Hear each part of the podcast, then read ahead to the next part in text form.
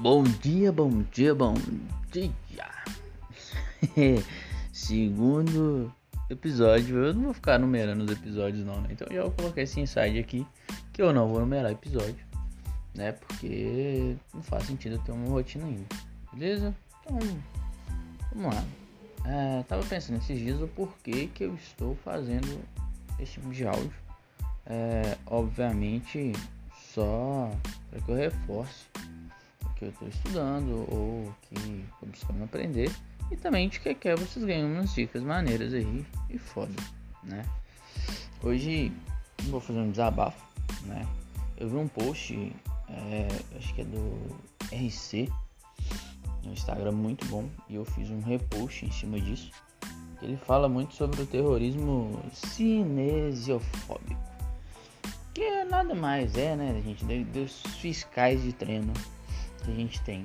E aí, seja professor, seja aluno, seja praticante, a primeira regra é olhar um exercício e falar que ele está errado, né? Ou criticar aquele tipo de exercício sem entender o que está acontecendo ali atrás. Então, qual é a ideia? Tentar é, simplificar a cabeça de vocês para o que é certo, o que é aceitável, o que é errado. Porque não adianta você treinar igual um robô, né? Musculação não é isso. Nunca foi, nunca vai ser, nunca será. Doa a quem doer. Musculação também é carga. Sempre vai ser, sempre será. Então, começando, né? A primeira ideia é só que vocês precisam entender o seguinte: quem faz esse tipo de, de afirmação, de, de cozice, né? É, são uns cuzões que muitas vezes são os caras que pregam demais a cinesiologia ou a biomecânica, né? Mas a ideia é só para caçar ou botar algum defeito de uma execução que já até são boas, mas ao invés de elogiá-las, a ideia é tentar procurar um defeito ou falar que a técnica pá, é mais foda. Vai depender, mano. Então, cada técnica ela depende muito do aluno, do que, que ele está buscando, né?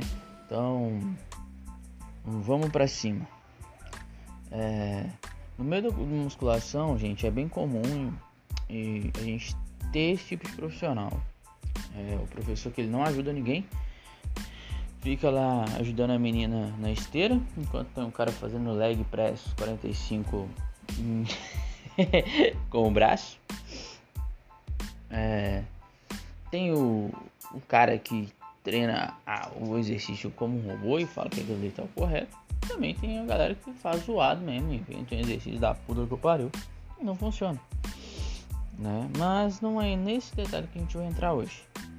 É, a gente vai trabalhar na ideia do movimento dos exercícios.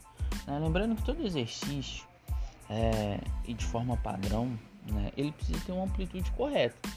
Quanto mais amplitude tiver para fazer aquela execução de exercício, mais você vai trabalhar a sua musculatura. Então eu vou trabalhar ela em quatro níveis, beleza? Então a gente vai ter o movimento perfeito, que é o movimento motherfucker zica. A gente tem o movimento ideal, que é o movimento ó, pô, legal, tá bom, parabéns. Tem um movimento aceitável que é, mano, tá meio zoado aí.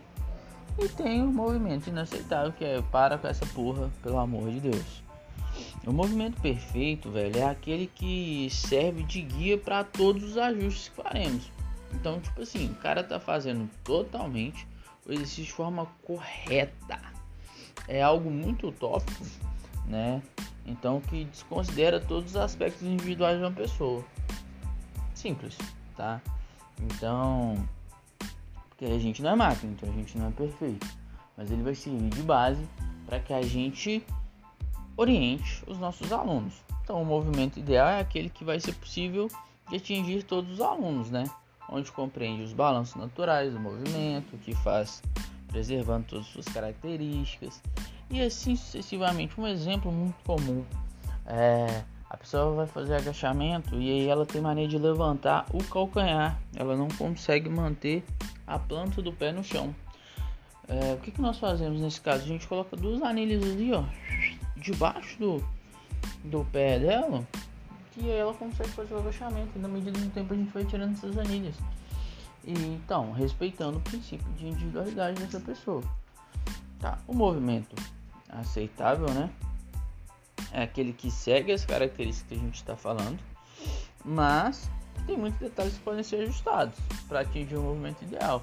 Então, ali uma postura ali, um pouquinho de, de amplitude, por exemplo, fazendo rosca direta ali, ele não estica o braço todo, ele não faz o movimento completo, né? Faz aquele agachamento lero-lero. A gente tem um movimento inaceitável, que é aquele que descaracteriza totalmente o exercício. Aí tá de brincadeira com a tomateira, né? Então assim, trazendo componentes que não devem entrar em jogo, pô. Então, tipo assim, o cara tá treinando bíceps, mas você tá vendo que ele tá treinando, não, melhor, tá treinando costa, mas você tá vendo que ele tá treinando bíceps. É, além, tipo assim, de correr um risco de lesão, movimento inaceitável, inferior hipertrofia, beleza? Então, assim, a ideia, tá? É que não é pra você só ir treinando, mano, igual um. achando que tá num balanço, batendo asa, né?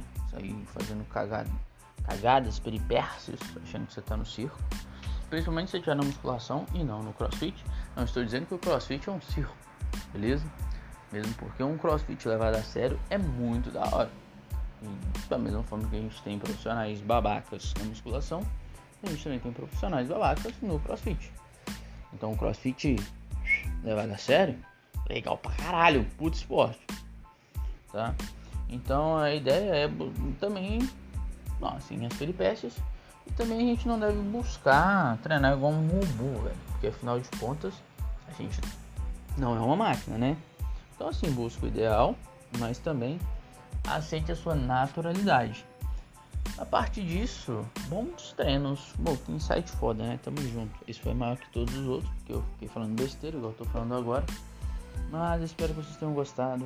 Abraço e é nóis.